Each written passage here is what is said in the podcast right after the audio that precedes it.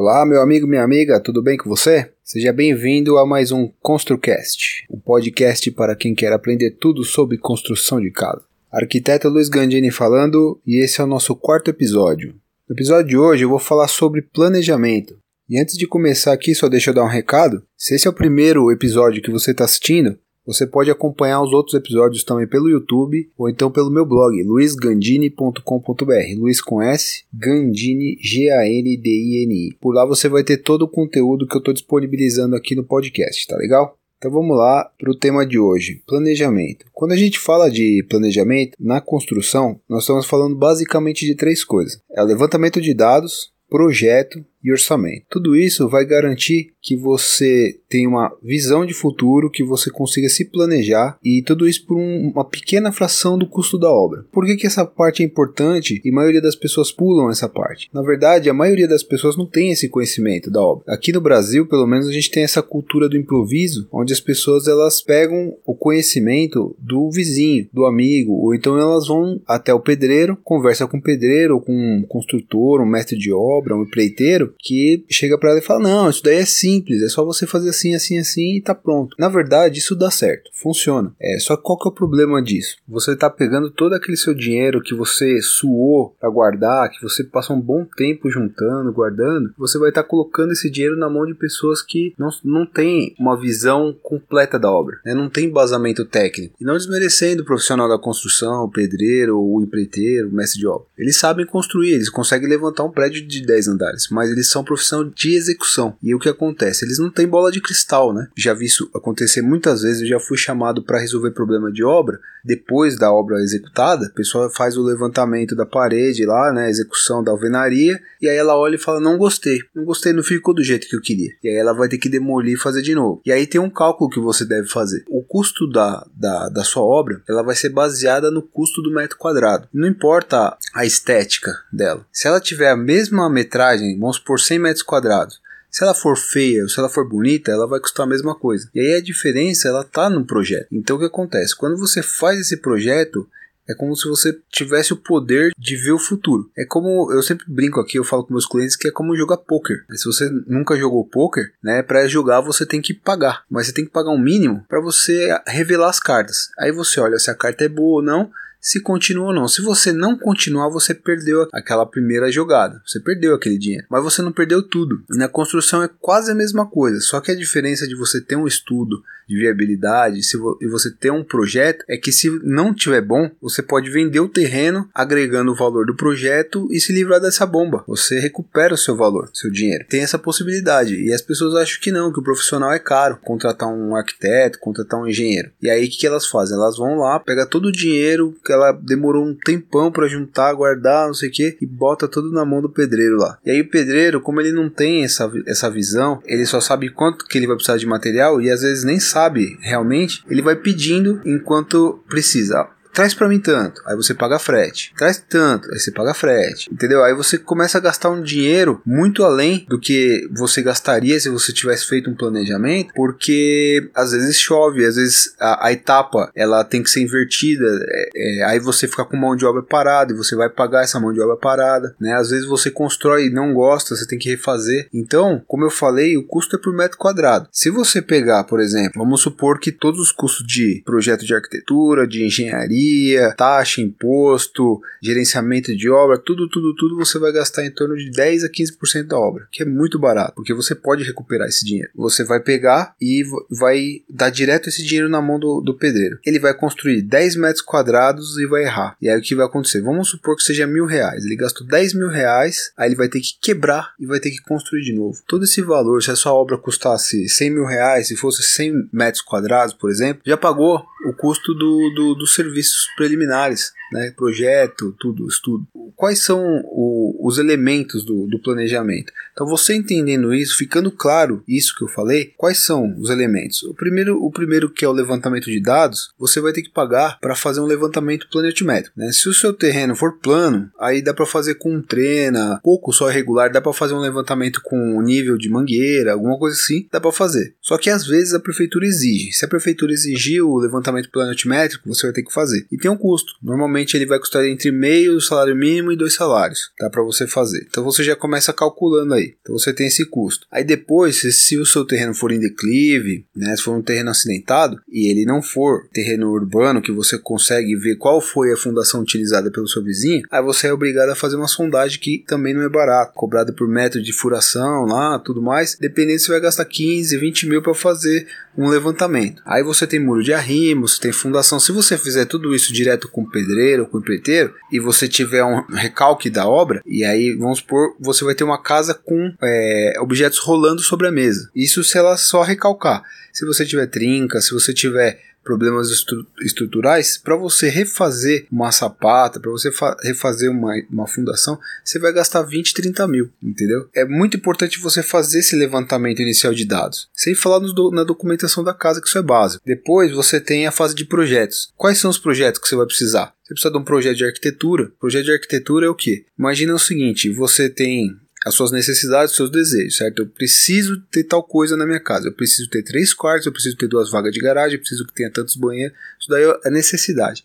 Ah, mas eu gostaria de ter um pé direito duplo, uma lareira, eu gostaria de ter é, um escritório, sei lá, biblioteca, adega, cozinha planejada, não sei o que. Tudo isso é desejo. Quem vai definir isso é o arquiteto. O arquiteto ele define o espaço, ele vai tirar as suas ideias da, da cabeça e botar no papel. O arquiteto ele é, ele é o cara que idealiza a obra. O engenheiro é o cara que materializa a obra. O engenheiro sabe fazer projeto? Sabe, porque ele tem que aprender para poder ler os projetos, né?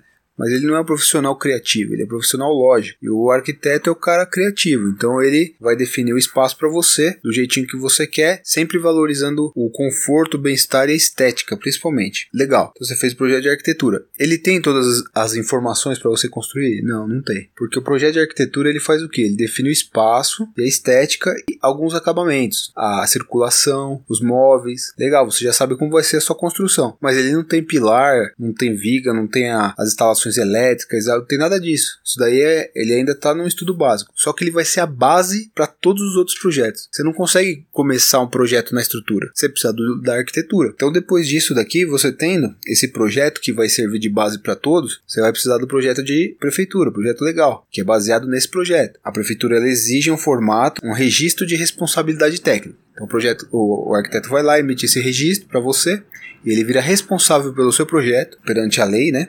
E aí ele vai na prefeitura, vê qual que é o padrão da prefeitura e adapta o desenho para o desenho da prefeitura. Você fazendo esse projeto de prefeitura, você já tem licença para construir, mas você não tem as informações necessárias ainda para construir. Você só tem uma licença. Você pode construir com a planta de arquitetura? Pode, mas você vai entrar no mesmo esquema que eu já te falei no começo. Você vai pegar o projeto de arquitetura sem informação e jogar na mão do pedreiro. Vai dar no mesmo, vai dar no mesmo. A diferença é que você vai ter o desenho da casa, mas só que você não vai ter as soluções dos problemas. Interferência, pilar com, com parte hidráulica, elétrica, vai ser tudo resolvido na obra. E aí isso daí tem custo também, custo é alto. E aí você tem, depois disso, aprovado na prefeitura, qual que é o, o próximo etapa? Você tem você precisa dos projetos de execução da obra. Então, o projeto de execução é o projeto executivo, é o projeto de arquitetura, mais o projeto de estrutura, de fundações, mais o projeto de hidráulica e elétrica. Pronto, esses são os básicos. Você pode pedir forro, você pode pedir paisagismo, você pode pedir de móveis, planejar, tudo mais. Isso daí, tudo baseado no projeto de arquitetura, mas é uma outra história. Você tendo esse projeto executivo, aí sim você tem é, a documentação completa da obra. Nenhum profissional vai se arriscar, vai botar o dele na reta para construir a sua casa se ele não tiver documentação para provar que ele fez direito. Então, você tendo projeto de prefeitura, você pode construir, mas se você não tiver um responsável pela sua obra, de repente, sei lá, um cara cortar uma perna lá, um, pedreiro cair da, do andame, de algum problema, você, como autor da obra, você não é autor, você é corresponsável, coautor da obra, você é o contratante. E aí o que acontece? Todas as indenizações, problemas legais e judiciais, indenizações, vai cair tudo nas suas costas. Porque o cara corta uma perna lá com uma maquita, você vai pagar a indenização para ele pro resto da vida dele, para a décima geração do cara lá você vai estar tá pagando indenização. Então, você colocando isso nas costas de um de um engenheiro, de um arquiteto, né, um profissional habilitado, você vai acompanhar de, de longe. Tá tudo pago, você tá tranquilo, tá,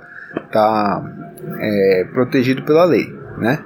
E o custo disso é muito barato na obra, tá? Sempre eu falo isso porque o custo, para você ter tudo isso daí, entra naquele cálculo que eu te falei, de 10 a 15% da obra. Próximo passo do planejamento é o orçamento. Então existem três tipos de orçamento, tá? Depois eu vou criar um episódio aqui só para falar de orçamento, tá? Porque tem uma forma de você fazer alguns levantamentos e tal, que é bem facinho para você fazer o seu, seu próprio estudo de viabilidade, tá? Vou até disponibilizar um e-book depois só falando disso para ser bem específico. O, o orçamento é o seguinte, o primeiro tipo é análise de custo. Por que análise de custo? Porque você não tem um projeto. Você tem um terreno, às vezes você não precisa nem ter comprado o terreno, no caso do estudo de viabilidade, né? Que você precisa saber quanto você pode ocupar, qual é a altura do edifício. Bom, se você sabe qual é a área que você pode ocupar mais a altura do edifício, você calcula o metro quadrado, você sabe quanto que você vai gastar na obra. Você tem que colocar mais os 10, 15% aí do, do dos serviços preliminares, né, do, dos profissionais aí habilitados. Você tem que colocar mais uns 10% de perda de material, tá? Que você contratando ou não o, os profissionais, você vai ter perda, tá? Tem perda sim. E dependendo aí do profissional que você vai contratar, tem muito mais que 10% de perda, principalmente na parte estrutural, né, que eles não sabem calcular a estrutura. E aí ele superdimensiona, né, para com medo do negócio cair. Imagina aí que a obra, uma, a parte estrutural da sua obra custa aí entre 24 e 30% do valor da obra completa. Isso num terreno planinho, bonitinho, aí o cara vai e bota mais 20% de material em cima, entendeu? Ele pode dobrar a sua obra só na parte de estrutura,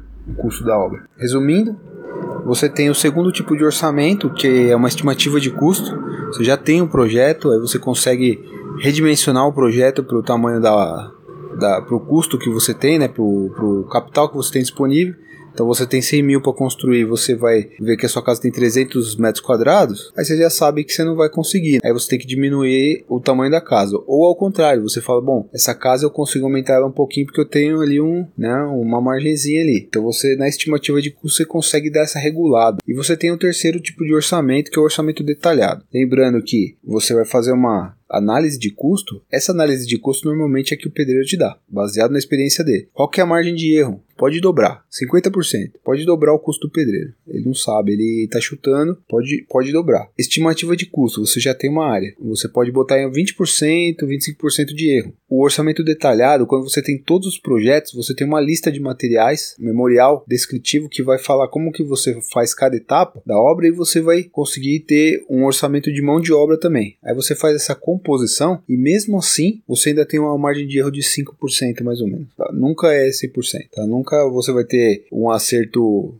de 100%, né? Então, esse daqui é o planejamento. Você tendo tudo isso daqui, o que, que vai te faltar? Na próxima etapa, que é a etapa de execução, você vai precisar fazer um cronograma da obra. Quem faz isso é o gerente da obra, que pode ser o autor do projeto, né, o arquiteto, projeto uma casa, tudo mais, é tranquilo, é facinho de fazer, tá? Isso daqui é importante também falar porque faz parte do planejamento. O autor do projeto, ele faz acompanhamento da obra. Por quê? Ele quer ver se o que ele projetou está sendo feito. Ele é responsável pelo projeto, tem que estar tá sendo feito igualzinho no projeto senão você toma multa. Não adianta você ter um projeto e mudar. Depois que a prefeitura aprovou, você vai ter que aprovar novamente se tiver mudança. Então você tem que fazer de acordo com o projeto do autor, certinho. E ele vai acompanhar. E aí tem o gerente da obra, que é o engenheiro ou o próprio autor, ele vai emitir um segundo RRT, né, que é o, o registro de responsabilidade técnica. Se for um engenheiro, chama ART, que é a anotação de responsabilidade técnica. É a mesma coisa, tá? Os dois. É como um engenheiro ou outro arquiteto muda um pouquinho o nome. Mas esse daí é para você ter um responsável pela sua obra. E esse cara, ele vai, vai fazer o gerenciamento, ele vai te dar um cronograma. Só que ele só vai te dar um cronograma se você tiver o projeto. E aí que, aí que tá, você só vai controlar o fluxo de caixa. Vou explicar melhor no próximo, no próximo episódio aqui finalizando aqui, você tem os três tipos de orçamento, né? O cronograma que vai entrar na próxima, na próxima etapa. Então você vai pegar, na conclusão de tudo que eu falei aqui, é que você vai ter toda a previsão da sua obra, como se fosse um, um protótipo. É um modelo virtual da sua obra, quanto vai custar por 10 a 15% do valor dela. Vamos supor que você olha para aquilo e fala assim: não, eu não estou satisfeito. Né? Eu fiz nessa estimativa de custo que eu fiz inicial, eu achei que ia dar, não sei o que, né? mas vendo agora o orçamento, estourou,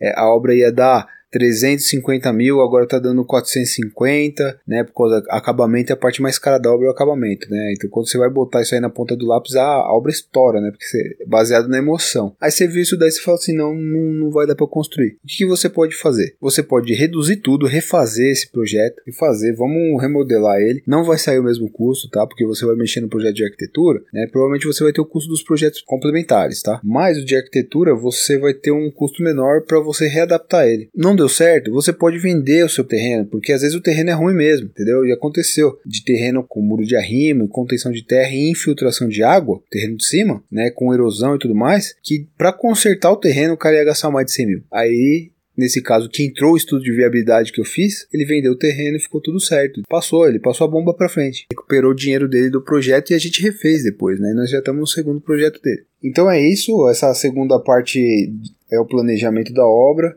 Espero que você tenha entendido isso e, e, e visto que realmente tem um valor que esse custo já já está na obra. Se você não contratar o, esse serviço de planejamento, ele vai ser consumido. Qualquer erro ele vai consumir. Se você for embargado, você vai ter que regularizar e você vai ter que pagar o profissional para regularizar para você. E aí você vai ter que pagar esse profissional e refazer tudo que tiver fora o irregular. Você vai ter que quebrar e fazer de novo. Pronto, já pagou tudo. Ah, afundou a casa, deu barriga no muro de arrimo, tá com problema de esgoto, vai ter que quebrar. Você quebrou 10 metros quadrados, você já paga o profissional. E aí por aí vai, entendeu? E você vai gastar um, uma puta grana para ter uma casa feia, já que vai investir dinheiro, investe num arquiteto para você ter a mesma casa, só que bonita, do jeitinho que você sempre sonhou. Não pensa que, que tá tudo na cabeça, porque nem o melhor dos melhores arquitetos tem tudo na cabeça. É preciso desenhar e ele desenha 10 vezes para chegar no mais bonito. Isso que tem, no meu caso aqui, 20 anos experiência. Tá bom? Então é isso aí. Espero que você tenha gostado do, do, do desse episódio. Acompanha nas redes sociais, se inscreve no meu blog, né, luisgandini.com.br, Luiz com S. Muito obrigado e até o próximo episódio. Tchau!